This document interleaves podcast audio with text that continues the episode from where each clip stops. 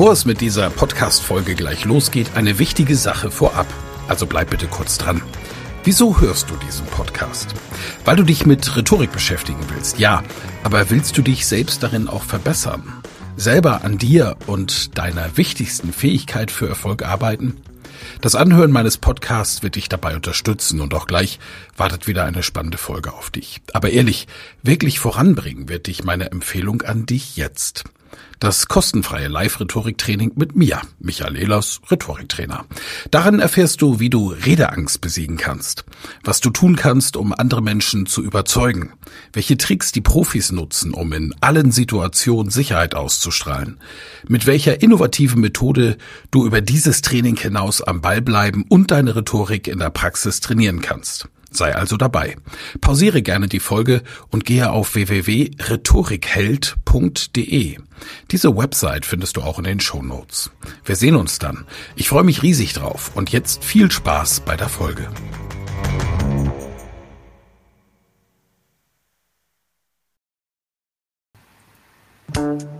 Elas Rhetorik Podcast. Wer etwas zu sagen hat, sollte reden können. Ihr Rhetorik-Podcast für Management, Kommunikation und Strategie.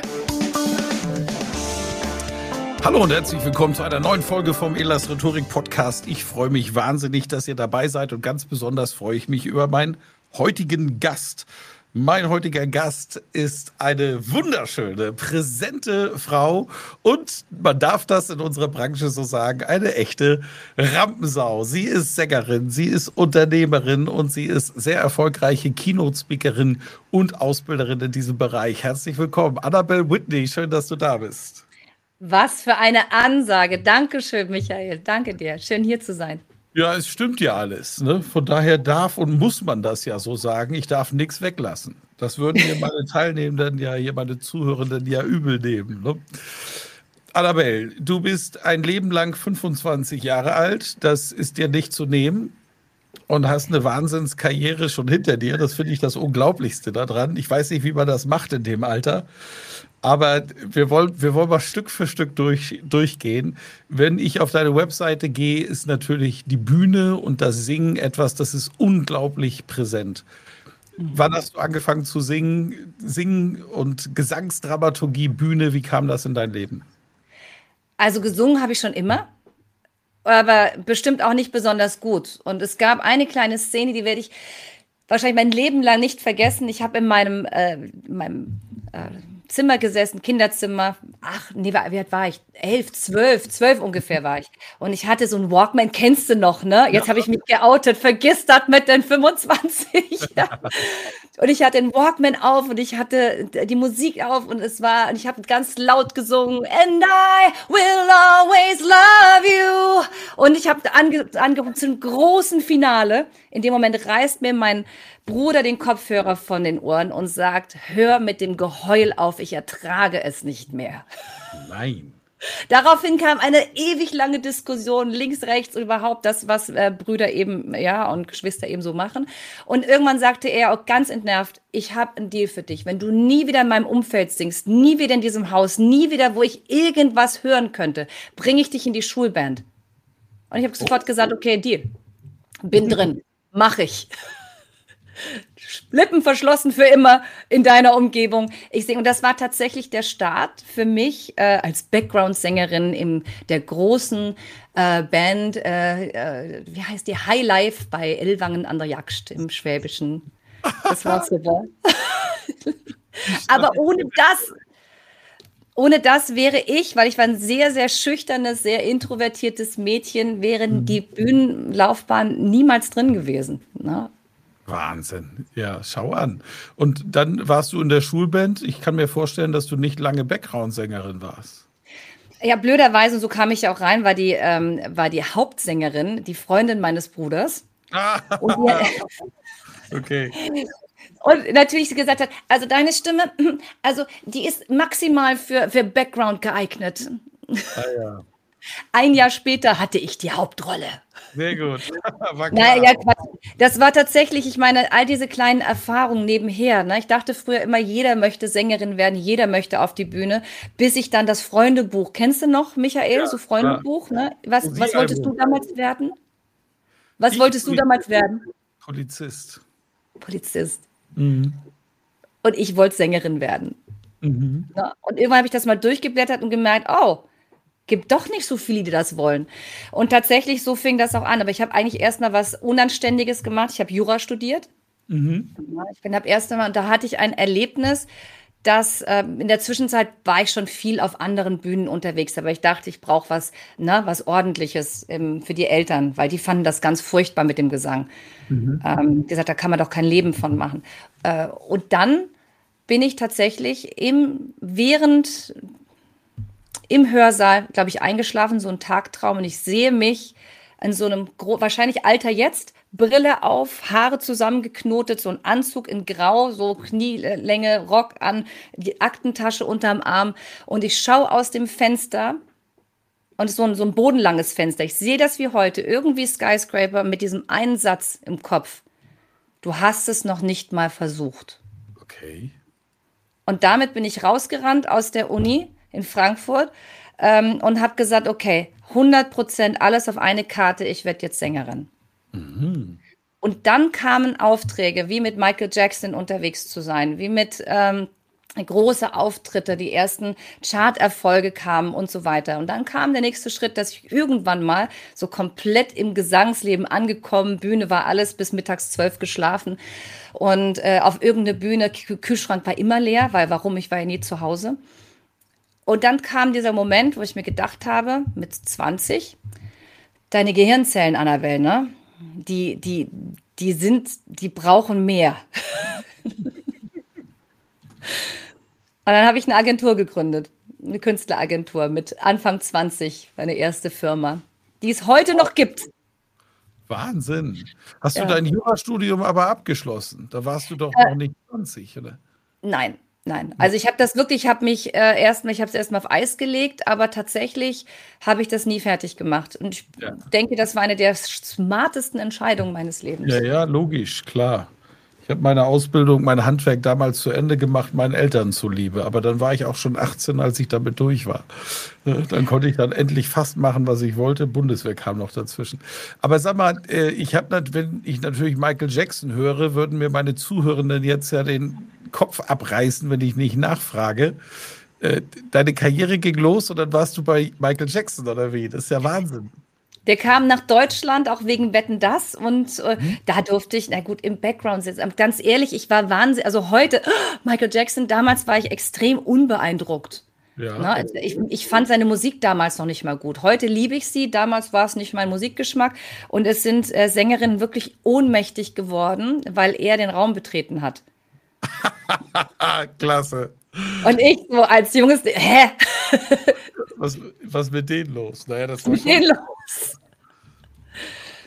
Aber Erfahrung, ne? Also, also wenn ich eins gelernt habe, Michael, dann ist es, dass es gewisse, und, und das ist ja etwas, was wirklich jeder von uns heute erlernen kann. Das finde ich ja das Spannende daran. Ich habe viele Auftritte gesehen, viele mit vielen Stars auf der Bühne gestanden, auch viel selber äh, eben mit Charterfolgen, äh, viel auf großen Bühnen gestanden mhm. und viel Fernsehen gemacht und, und, und. Es gibt immer wieder Menschen, wenn sie die Bühne betreten, nehmen sie den Raum ein. Ne? Mhm. Egal wie groß oder klein sie sind. Ja. Ich war bei der Echo, Echo Awards vor ewig langer Zeit und da kam irgendwie eine Mickey Mouse Show nach der anderen. Ne? Die eine kam von der Decke, die anderen äh, 20 Tänzer, da hat's, äh, war ein bisschen Glitter, da kam irgendjemand von der Decke und auf einmal kam Robbie Williams mit einem mhm. Mikrofonständer. Mhm. Und du hast das Gefühl gehabt, diese kleine einzelne Person hat den gesamten Raum erfüllt. Mhm. Ja. Und das ist das, was ich so spannend finde. Das mhm. war bei Michael Jackson damals genauso. Wir hatten ganz ja. viele Doubles, die die Proben mit uns gemacht haben. Aber du wusstest immer, wann er echter auf der Bühne war. Weil auf ja. einmal hast du die Präsenz wahrgenommen. Ja. Also es, Menschen haben tatsächlich eine Aura, ne? Das ist nämlich auch so wahr. Ja, und eben eine gewisse Präsenz. Und in der Zwischenzeit bin ich der festen Überzeugung, dass wir alle daran arbeiten und die, die erhöhen können. Ja, definitiv. Ja, also und mit ganz einfachen Mitteln.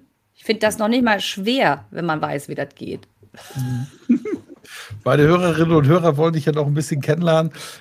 Sag noch mal in deiner Musikkarriere, du sagst ja auch so eigene Charterfolge. Was, was ist da, wie ist das vonstatten gegangen dann ab seit, seitdem du 20 warst und dann im Background bei Wetten das mit Michael Jackson aufgetreten bist? Wie ging es weiter? Also ich habe dann die Agentur groß, äh, also hochgezogen, war schon sehr, sehr beschäftigt, die eigene Band gegründet und so weiter. Die ein, ein oder anderen ähm, Songs, war witzig, ich war jetzt am Wochenende mit Ray Garvey unterwegs und der hat mir mhm. tatsächlich mal einen Song geklaut, ne? War mit Ach, Jam, also, ja, nicht offiziell, also ich war mit Jam Spoon im Studio gewesen und die haben gesagt, Annabelle, wir haben einen geilen Song ähm, und der kommt auch als Kinofilm, also wird der Trailer für einen Kinofilm äh, sein und ich freue mich, yay, juhu, das wird ganz toll. Warte darauf, dass es im Radio läuft und dann höre ich auch schon hier von dem neuen Kinofilm, der Radio, ähm, der, der Radiosong, jetzt kommt der raus und ich freue mich, weil ich wusste, das ist mein Song. Und ja. auf einmal höre ich Ray Garveys Stimme da drauf. ja. Das war, weißt du, da, willkommen in der Musikbranche, willkommen im Mu Musikbusiness. Da wird noch ja. mehr geklaut wie bei den Speakern. Ja, siehst du mal, hat sich nichts geändert. Nee, nee. Genau. Das war hart, wirklich, weil da kann der Ray gar nichts für. Äh, es war einfach, er war im Studio und er war bekannter und in dem Moment, hey, willst du das Ding einsingen? Jo, klar, mach. Mhm. Hatte ich Pech gehabt. Dann äh, mit so den ein oder anderen Versuchen bin ich dann ähm, beim Masterboy gelandet. Oh, ich oute mich jetzt voll. Lieber bevor jemand anders meine Skelette im Keller findet, hole ich sie lieber selber raus. Ich war Sängerin bei Masterboy, 90er Jahre Act. Ne? Mhm. Und äh, da auch mit Nummer eins in Russland und keine Ahnung, durch die echt durch die großen Dinge getourt. Das war richtig cool. Und dann tatsächlich bei Sat 1 mit äh, Hugo Egon Balder waren wir, hatten wir auch ähm, ziemlich große Erfolge. Von Millionen von Publikum waren wir, glaube ich, bei zehn Shows dabei, haben ein Album rausgebracht und so weiter. Also schon ein paar coole Sachen erlebt. Cool, Wahnsinn. Also du, ja. du, kennst die Bühne. Aber jetzt weiß ich von dir, es ist, du bist ja eben nicht nur vor der Bühne, sondern dem Namen nach würde ich sagen, wahrscheinlich gemeinsam mit deinem Mann, der ja Produzent ist, auch hinter der Bühne, denn aus dieser Künstleragentur ist ja richtig was geworden. Beschreib mal deinen unternehmerischen Lebenslauf. Naja, angefangen habe ich ja schon dazu sagen, ne? als ich dann die, die Firma gegründet habe, dann mit 21 ist mir aufgefallen, dass A, ähm, ich, ich habe einfach eine Agentur gegründet. Ne? Dann irgendwann wurde eine mhm. GmbH raus, ist ja ganz cool. Und als Sängerin unterwegs, Mitarbeiter. Und, und dann habe ich gemerkt, wann immer ich zu Meetings gegangen bin, wollten sie mhm. eben die Frau Whitney sehen. Ne? Und sagt, ja, hallo, hier bin ich, junges Ding, 21. Dann sagt, nein, nein, die Geschäftsführerin von All Entertainment. Und daraufhin habe ich gemerkt, okay, Annabelle, es wird Zeit ja, mal wirklich, äh, wenigstens für mich persönlich, auch, auch ich meine, älter werde ich jetzt auf die Schnelle nicht, aber wenigstens mir meinen Titel anzuschaffen. Dann habe ich tatsächlich noch, äh, habe ich mir noch ein Diplom angeschafft, um eben wirklich auch zu wissen, was ich da mache. Also ja. ich bin also wirklich rein intuitiv, habe ich erst mal ein Geschäft gegründet, das hat funktioniert. Dann habe ich herausgefunden, wie es funktioniert und habe es erstmal ordentlich gelernt, noch ein Diplom drauf gemacht und angefangen, Learning by Doing diese Firma groß zu machen. Ne? Mit heute mhm. einer der erfolgreichsten Künstleragenturen in Deutschland. Jegliche Krise, ich meine, wir hatten jetzt ja ein paar Finanzkrisen in den letzten 25 Jahren, Corona noch dazu. Und ja, uns gibt es immer noch. Wahnsinn, okay. Und ähm, die, die, wie, viele, wie viele Künstler habt ihr da in eurer Agentur? Wir arbeiten sehr viel mit Stars eben auch zusammen. Ne? Also mhm. es gibt auch viele, viele Star-Act-Bookings, auch mit den Ehrlich-Brüdern. Ähm, auf, der, auf die Tour begleiten wir jetzt schon seit letztem oder seit zwei Jahren mit zusammen. Und wir machen eine ganz, also Künstler haben wir so viele, wie es gibt, von die wir kennen, also mehrere tausend. Wir haben aber einen Kernstamm, mit dem wir gerne und immer zusammenarbeiten. Und der liegt bei ungefähr 150. Ja, Wahnsinn, das ist ein Riesending. Das kann man natürlich auch nicht mehr alleine machen, das wird dann ein richtiges Unternehmen mit vielen ja. Mitarbeitern. Ne? Ja, in der Zwischenzeit schon, das ist auch total schön und äh, sehr, sehr erfüllend. Aber es gab eben dann diesen Moment, wo ich gemerkt habe, okay, Annabelle, die Bühne rocken, das ist cool, das Mikrofon. Und wenn ich eins gelernt habe, dann wie, wie du ein Publikum wirklich für dich gewinnen kannst, mhm. musikalisch, ähm, zwischen, also es ist ja ganz, ganz viel mit dem Publikum zu spielen, herauszufinden, mhm. was brauchen die denn jetzt gerade von dir? Ne? Gerade in unserer ähm, Branche, in der wir gearbeitet haben. Und, und äh, dann habe ich gemerkt, mein Gut, dazu muss ich sagen, seitdem ich zwölf Jahre alt bin, beschäftige ich mich mit Psychologie, Persönlichkeitsentwicklung. Mein erstes Buch war, Achtung, Sigmund Freud, das er Abriss der Psychoanalyse. Würde ich meiner Tochter nicht empfehlen heute? Nee, ne? Nee? Etwas überholt, ja. Äh, ja, Aber das war natürlich ein Gamechanger, keine Frage. Ja, ja, genau. Äh, egal. Es hat mir definitiv in vieler Hinsicht auch die Augen geöffnet und auch die anderen Bücher, die ich gelesen habe und waren bestimmt auch dazu, haben dazu beigetragen, dass ich so früh so äh, aufgeräumt war. Mhm. gemerkt habe, okay, ich weiß genau, wo ich hin will. Meine Eltern hatte ich nicht auf meiner Seite. Die fanden das alle äh, sehr, sehr, ja, beängstigend. Ne? Mhm. Musikerin. Liegt dann auf der Straße oder, oder ne? ja. ja, Drogen, Alkohol, Sex. Darf man das sagen in deiner Sendung? Ja, ja, natürlich. Ja. ja. Die meisten haben das auch. Ja? Ja, zwei von drei Sachen immer. Hin und wieder mal, ne? Also deswegen, das ist natürlich klar, große, große Sorgen natürlich gehabt. Ich war mich immer dagegen, war immer so ein, ich musste dagegen kämpfen. Ne? Das ist eigentlich das Schöne jetzt in meinem neuen Bereich im Speaking, wo so viel miteinander geht und nicht mehr so mhm. viel dagegen. Das ist wirklich etwas, was ich jetzt wahnsinnig liebe. Und das war auch dann der Punkt, zu sagen, okay, ich mache noch mal eine Veränderung, mhm. weil es wird Zeit, dass ich das Mikrofon einfach sinnvoller nutze. Ja, das ist schön. Und das ist dann der dritte Weg, also gestartet als Sängerin von der Schulband bis in den Background-Chor von Michael Jackson. Du hast mit Joe Cocker, Shaggy, Helene Fischer zusammengearbeitet, parallel deine Künstleragentur aufgebaut, heute 150 im Kern, die du vermittelst. Und jetzt sprichst du als Keynote-Speakerin und verbindest das ja, wenn ich das richtig in Erinnerung habe. Das ist natürlich spannend. Also ich meine, ich liebe Musik über alles. Ich glaube, das haben wir beide gemeinsam, ne? Yep. Alte Rocker, wir zwei. Genau.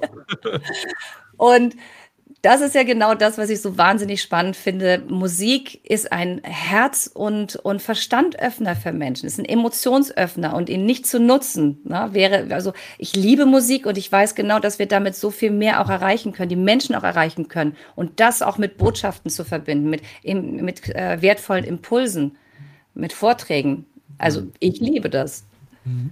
Was sind deine Vortragsthemen? Was machst du? Was bietest du an? Ich, wir haben viele Veranstalter hier übrigens auch als Zuhörende. Großartig.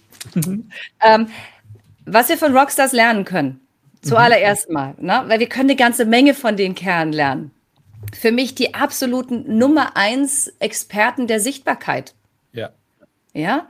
Also wenn wir von denen nichts über Sichtbarkeit lernen, von wem dann?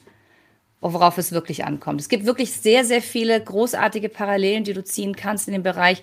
Auch ähm, eines meiner Lieblingsthemen ist Smells Like Team Spirit. Ja? Nicht Team, sondern Team. Natürlich mit mm. Mit mm, okay. Mm, Team Spirit. Ja. ja. Schön. Eine Band und Mitarbeiter, das hat echt ganz viel gemeinsam. Und ich war ja viel auf Tour. Und wenn du so in einem Tourbus sitzt in so einem Räum, in so einem kleinen Bus, stell es dir vor, du bist äh, nachts trennt dich nur so ein kleiner Vorhang ja. von dem nächsten Bettchen, ne? Ja. Das heißt, Privatsphäre in irgendeiner Form, mal Rückzugspunkte hast du gar nicht. Du hockst wirklich auf engstem Raum aufeinander. Und ich fragte dich, Michael, wie viele Lieder wurden nie geschrieben? Wie viele Songs, wie viele Konzerte nie gespielt? Weil Bands diesen Tourbus nicht überlebt haben. Ja, das stimmt. Hm. Und das muss nicht sein. Ja. Und da kommen ja dann un unsere Themen dann auch mal wirklich wieder mit rein. Mit Unternehmertum und Team. Wie, wie, wie hältst du so ein Team zusammen? Im Endeffekt ist es wie eine, ich bin Bandleaderin seit 30 Jahren ne, mhm. gewesen. Ich habe mich jetzt ja offiziell von der reinen Bühne als Sängerin verabschiedet. Mhm. Ähm, also wie so ein Team zu führen ist, habe ich im Unternehmen, in der Band, ich habe das ja immer parallel gleichzeitig führen müssen. Bandleading und äh, Teamführung. Mhm. Und da gibt es und die Auswahl, also ich bin ja absoluter Biografien-Fan, Leseratte sowieso und Biografien äh, sind, sind eines meiner größten Hobbys und es ist völlig egal, ob du dir äh, was von den Rolling Stones reinziehst. Eines der Erfolgsgeheimnisse, was die Bands, die lange zusammenbleiben, aufschreiben, ist, dass bei, du bei der Auswahl schon darauf achten musst, es muss dir klar sein, dass der musikalisch gut sein muss, ist eh klar. Also hier geht es nur mit, mit Perfektion. Aber das Zweite ist, es muss einfach auch menschlich passen, weil du mit denen lange touren wirst. Und diese Touren, ich glaube, viele unterschätzen das. Eine der letzten Musikerbiografien ist die von äh, Don't Push the Button von Bruce äh, Dickinson, den Iron Maiden-Sänger. Und der, die haben ja auch viel Mischung gehabt in den Jahrzehnten, die die jetzt schon erfolgreich sind und andere Teammitglieder ausgewählt. Und die sagen, das ist immer das Wichtigste, weil das einfach mal bei einer Tour 250 Konzerte auf der ganzen Welt sein können. Ne? Richtig. Und das sollte, also, und im Endeffekt ist es doch genau das Gleiche, ob du jeden Tag ins Büro gehst oder dann eben in diesem kleinen Tourbus sitzt, wo du wirklich alles mitbekommst. Ne? Ja. Das äh, mag der eine oder andere sagen, doch, gibt doch schon noch kleine Unterschiede, aber doch, über, auf die Jahre hinweg gesehen, wenn du tagtäglich immer wieder in den, ins gleiche Büro kommst, du kriegst den anderen mit. Also es muss die, die, die, äh, die Harmonie muss stimmen. Ja. Jeder muss wissen, wo ist denn eigentlich mein Platz in diesem Bus? Und wo will ich denn hin? Weil vieles lässt sich immer wieder auch sehr, sehr gut regeln und, und wieder auch ins Verhältnis setzen, mhm. wenn jedem klar ist, wo die Vision, wo das Ziel ist. Wenn wir mhm. alle an einem Strang ziehen, dann darf es auch mal ungemütlich sein, dann darf es auch mal reiben. Aber wir wissen, wir haben alle zusammen ein großes Ziel, da wollen wir hin. Ähm, wir mhm. reißen uns jetzt zusammen. Mhm da fällt mir eine weitere Frage ein. Showbusiness, wie viel, wie viel ist Glamour und wie viel ist harte Arbeit? Ich habe immer gesagt, ich, ich werde eigentlich fürs Reisen bezahlt. Also ganz ehrlich, ich habe oft schon, das, das klingt wahrscheinlich jetzt wirklich, ich weiß gar nicht, ob ich das sagen soll. Ich sage es einfach trotzdem. Ich habe oft ähm, äh, in den ersten Jahren verflucht, wenn wir, wenn wir so Suiten bekommen haben, äh, weil in den mhm. damaligen Suiten waren nämlich die, die Fernseher immer im anderen Raum. ja. ja. Weißt du? Früher und wir haben, der war da so, ne? Ich glaube, heute ist das in überall.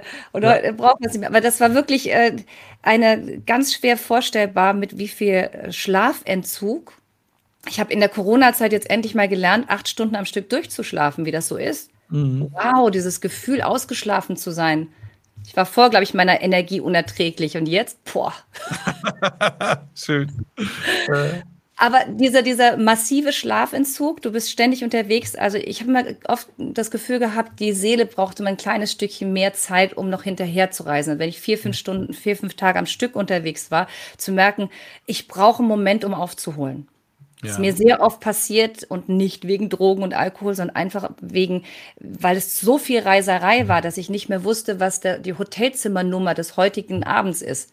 Mhm. Von allen anderen Tagen und Nächten davor wusste ich es, aber genau da nicht mehr. Und ich weiß noch, wie ich im vierten Stock stand, gedacht habe, Füße haben wehgetan, ich wollte nur noch ins Bett und ich wusste, es ist der vierte Stock, dachte ich zumindest, aber ich hatte keine Ahnung, was die Nummer ist.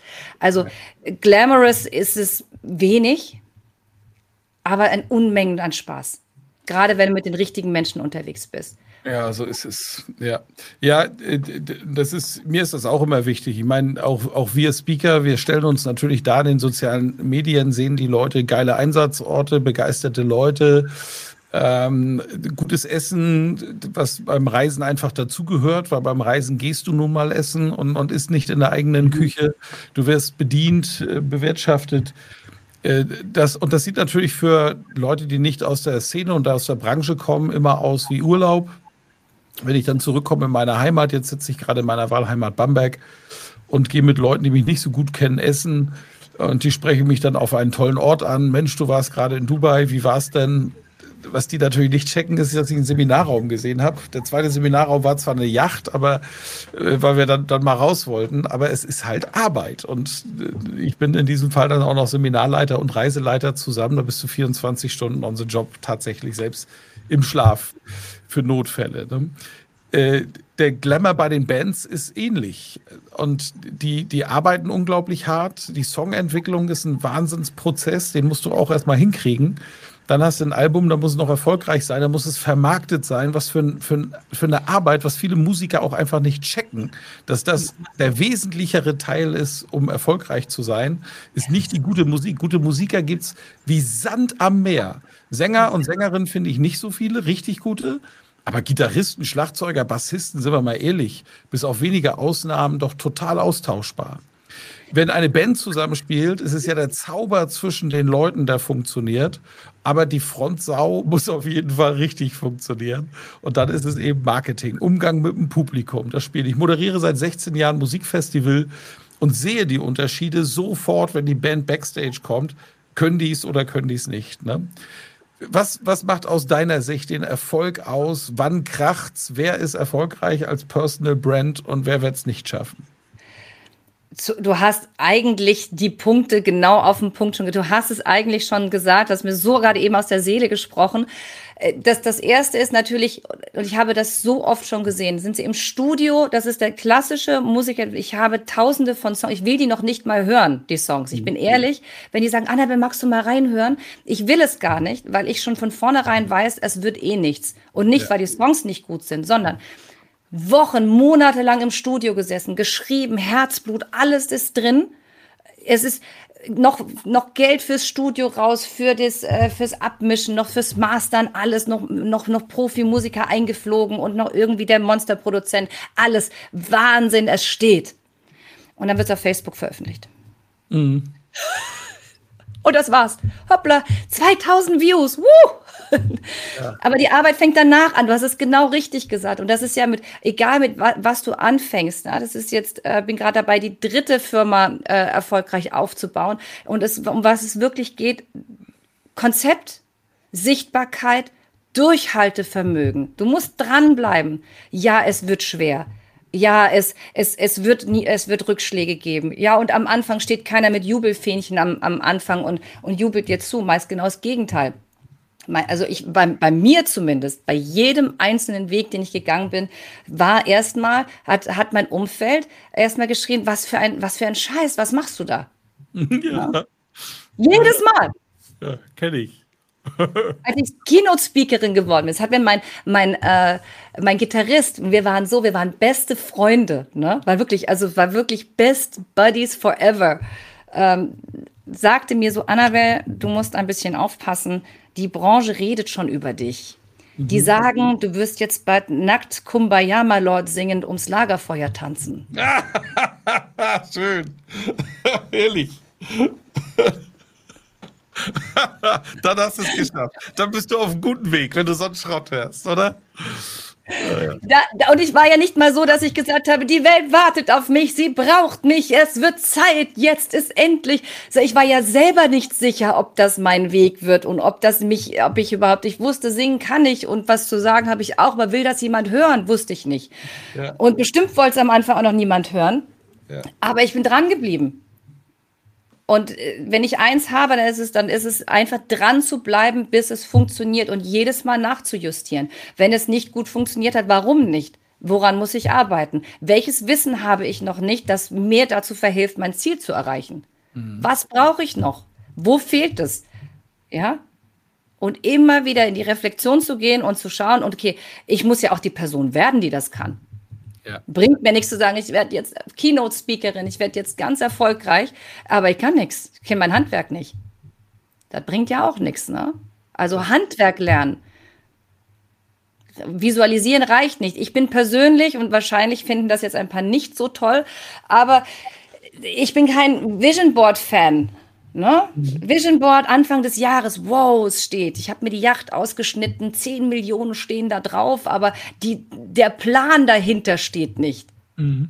Mach dein Vision Board, aber danach machst du aus deinem, aus deinem, aus deinem Plan, auch wirklich, also aus deiner Vision, einen Plan. Umsetzbar. Mhm. Stück für Stück und werde zu der Person, die das erreichen kann. Ich finde das oft problematisch. Visualisieren können wir alle tolle Sachen. Vor allen Dingen, wenn die Visualisierung noch andere für dich machen dann. Ne? Ja. ja, ja ist, äh, da sprichst du mir dann aus der Seele. Das ist es einfach. Und das ist auch meine Erfahrung, auch der Grund, warum ich Rhetoriktrainer bin. Ich habe gelernt in meinem Leben, wenn die Leute in der Lage sind, sich auszudrücken, sind sie in der Lage, sich zu reproduzieren. Und dazu muss ich einfach wissen, was ich sage, an welcher Zeit, zu welcher Zielgruppe. Und das eben ist Rhetorik. Alles andere ist Labern, Quatschen, Sabbeln, nennt es auch Reden. Ja. Aber es ist eben, Rhetorik heißt eben, dass ich weiß, was ich tue. Und meine Erfahrung ist, wenn ich den Leuten das beigebracht habe, dann funktioniert es mit der Reproduktion. Und du gibst eben noch ein paar gute Punkte dazu. Wenn du sagst Konzept, Sichtbarkeit und Durchhaltevermögen, dann ist es das. Du brauchst schon eine Strategie und einen Plan. Ähm, dann musst du dafür sorgen, dass du dich auch nach außen reproduzierst. Und wir kennen das alle, die wir Personal Brands sind, wie man heute so schön sagt, Persönlichkeitsmarken, dass du natürlich Gegenwind bekommst, wenn du startest und die Leute, die selber eigentlich oft gerne wollen, aber nicht so richtig wissen, wie es geht, sind die, die am lautesten meckern und Neid entwickeln. Damit musst du klarkommen, wenn du diesen Weg gehst. Aber es lohnt sich, weil die werden sehr schnell ruhig, beziehungsweise du hörst sie nicht mehr. Und das nächste ist Durchhaltevermögen. Jeder Unternehmer weiß, der Erfolg, der kommt nicht um die Ecke, der kommt nie zu dir, du musst immer hingehen. Und beim Gehen fällt man auch mal, ne? Oder verläuft sich. Und ganz klar, und das kann ich jetzt über jahrzehntelanges Unternehmertum jetzt wirklich tatsächlich sagen und wird mir jeder Unternehmer bestätigen, die Krise kommt 100 Prozent versprochen. Ja, ja, ja. Also egal, wenn du eins sicher sein kannst, es wird, du wirst auf die, also es, es wird mal kurz wehtun. Und deswegen, warum sage ich das? Weil die wenigsten unvorbereitet reingehen. Mhm. Ja, die meisten wirklich unvorbereitet. Und wenn wir Zeit haben, dann teile ich eine kleine Geschichte, die für mich wirklich ähm, zur Corona-Zeit jetzt weltbewegend war. Also wirklich weltverändernd sogar. Mhm. Haben wir die Zeit? Na klar. Na klar, sagt der Michael. Ansonsten schneidest du das raus, ne? Ich schneide nicht. Du schneidest nicht. Nein. Es bleibt drin. Ja. Und zwar, ich habe dir vorhin erzählt, dass ich mit den Ehrlich-Brüdern, äh, wirklich, dass wir viel mit denen machen. Ne? Ja. Zauberer, wer sie nicht kennt, die erfolgreichsten Zauberer zumindest in Deutschland ja. und bald auch ja. europaweit. Und wir sind wirklich jahrelang mit den Jungs auch wirklich von einem äh, Unternehmensveranstaltung äh, zur nächsten getourt. Wir im Hochpreissegment erste Bundesliga, die in der ersten Bundesliga im Eventbereich unterwegs. Und dann kam die Krise, war das die Finanzkrise 2008? Ja. Ja. Ich war mächtig stolz auf mich. Also wirklich mächtig. Ich habe gedacht, Annabelle, unternehmerische Glanzleistung, weil wir haben es überlebt. Und wir hatten dann anstelle von vielen großen Shows eben ganz viel. Ich glaube, wir haben in diesem Jahr 700 DJs verkauft. Ja. Also wirklich alles. Wir haben komplett Downsizing gemacht und wir haben überlebt. Ich musste keine Mitarbeiter kündigen. Die Musiker habe ich irgendwie alle untergebracht, dass die irgendwie zurechtkamen. Wir haben die Krise sehr gut überstanden, während viele Agenturen damals eingegangen sind. Ja.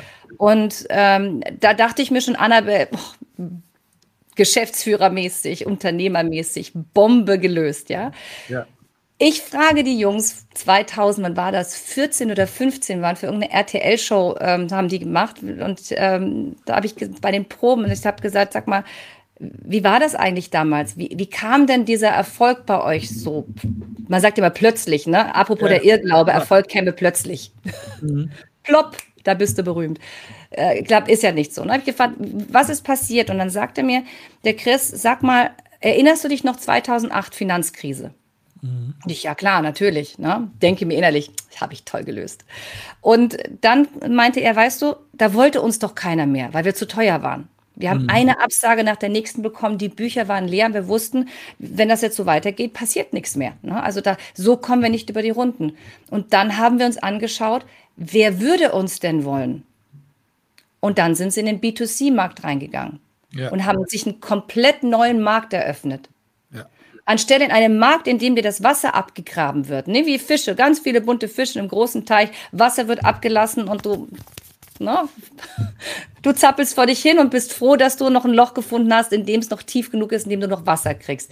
Und die Jungs haben gesagt, warte mal, hier wird das Wasser abgelassen. In welchen Teich springe ich jetzt, in dem richtig das Wasser voll ist? Und dann sind die, sind die wirklich diesen Sprung aus der Not heraus in den B2C-Bereich gegangen. Ja, und dann kam, dachte ich mir, Annabelle, merken, nächste Krise, schaust du, wo ist deine Chance? Ja.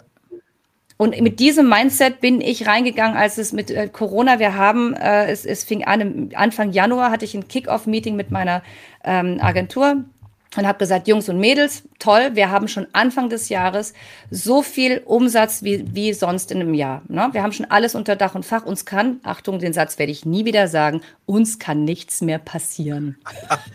ja, ja. Dann kam März und wir hatten innerhalb von, von drei Wochen sechsstellige Verluste. Ne? Das Telefon hat nicht mehr aufgehört zu klingeln und eine Absage nach der nächsten. Unsere ganzen Verträge haben uns gar nichts gebracht und ich wusste, okay, hier geht jetzt erstmal, hier kann ich die Firma in Dornröschenschlaf weiter erstmal setzen und sagen, hier passiert nichts. Ähm, das ist jetzt gerade nicht zu retten. Ne? Wusste ja, eine Krise kommt, früher oder später, vorbereitet. Ich wusste, wir werden es überleben, aber das wird jetzt eine harte Zeit. Und dann hatte ich Freiraum. Dank Deutschland, bitte nochmal, ich bin ein großer Freund von Deutschland, weil ähm, aus vielen Gründen, ich glaube, ich werde mal nicht auswandern, weil du auch in solchen Zeiten, ich meine, konnte keiner wissen, aber wenn Krise, dann bitte hier. Ja, natürlich, ja, ja. Ja, also wir durften als Firma, der es vorher aber auch gut ging, wirklich sehr gut überleben, weil, äh, weil wir Unterstützung bekommen haben. Ja. Also musste ich mich um All Entertainment erstmal keine Sorgen machen. Und dann habe ich geschaut, so Annabelle, was machen wir denn jetzt Hübsches, wir zwei? Ne? Und dann bin ich in einen Bereich eingestiegen, den, von dem ich gar keine Ahnung hatte. Ich hatte eine Idee, einen Online-Kurs zu machen, wie so viele.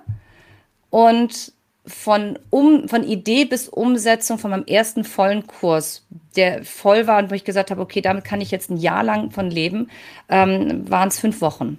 Ja, super. Ja. ja. Aber ich hatte keine, ich habe in meinem Leben vor noch nie Facebook-Werbung geschaltet oder sonstiges. ja, dafür ah. gibt es auch Profis, die das dann machen. Ne? Ja, ich habe es tatsächlich alles in dem Moment selbst beigebracht. Mit einem kleinen Kernteam sind wir wirklich da, da haben wir Tag und Nacht durchgearbeitet und haben da was auf die Beine gestellt, was, was ich heute nie wieder missen möchte, weil ich liebe diese Kurse, ich liebe diese Arbeit über alles. Ja. Aber das Mindset zu haben, in Krisen werde ich schauen, wo es, wo mein, wo meine, äh, wo mein großer Teich sitzt. Wo sitzt ja. meine Chance da drin? Da, das war die Rettung, zu wissen, ich werde eine Lösung finden und danach zu suchen. Klasse. Ja, ja, aber so geht's, weil äh, mir ging es ja ähnlich. Ich bin immer noch ganz erstaunt, dass ich 2020 genauso viel Umsatz gemacht habe wie 2018 äh, trotz zwei Monaten Vollausfall wegen Corona. Und äh, aber am Ende des Tages ist das ja das, was Unternehmertum auszeichnet. Es einfach weitermachen. Und ich finde, was du toll ausstrahlst, ist, du musst das lieben, was du tust. Äh, und das von wirklich von, von Kopf zum Fuß. Ähm, das musst du ausstrahlen und dann musst du es einfach machen und in dem Wissen, dass nichts perfekt laufen wird. Aber das Ziel ist es ja dann am Ende des Tages doch immer wert, seine Energie neu aufzuladen. Ne? Ich finde, du bist da ein tolles Beispiel für, wie das geht. Was eine tolle Karriere mit 25 Jahren, 30 Jahre Berufserfahrung zu haben. äh, äh, tolle, tolle Sängerkarriere, Künstleragentur, atemberaubend und dein, dein Speaking-Business geht auch völlig zurecht durch die Decke. Das bedeutet, Annabelle, ich denke, wir müssen mal zusammen auf die Bühne. Ich bestehe da drauf. Du mit deiner Gitarre und wir rocken das Ding zusammen. Gemeinsam rocken.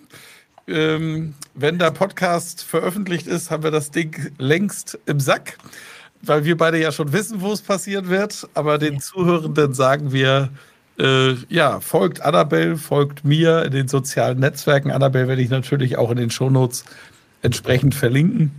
Und dann kriegt ihr das schon mit. Und ein paar tausend Leute haben das große Glück, das live erleben zu dürfen. ich freue mich da wahnsinnig drauf. Ja, super. Das Gespräch hat total Spaß gemacht, ist eben länger geworden wie 30 Minuten. Das macht überhaupt nichts. Ähm, es tut mir leid. Alles gut, jede Minute war wertvoll. Äh, danke, dass du dir die Zeit genommen hast für dieses Gespräch und ich freue mich auf unser baldiges Wiedersehen. Dankeschön, Annabelle. Ich danke dir, Michael. Danke dir. Vielen Dank fürs Zuhören. Mehr Informationen unter www.rhetorik.me.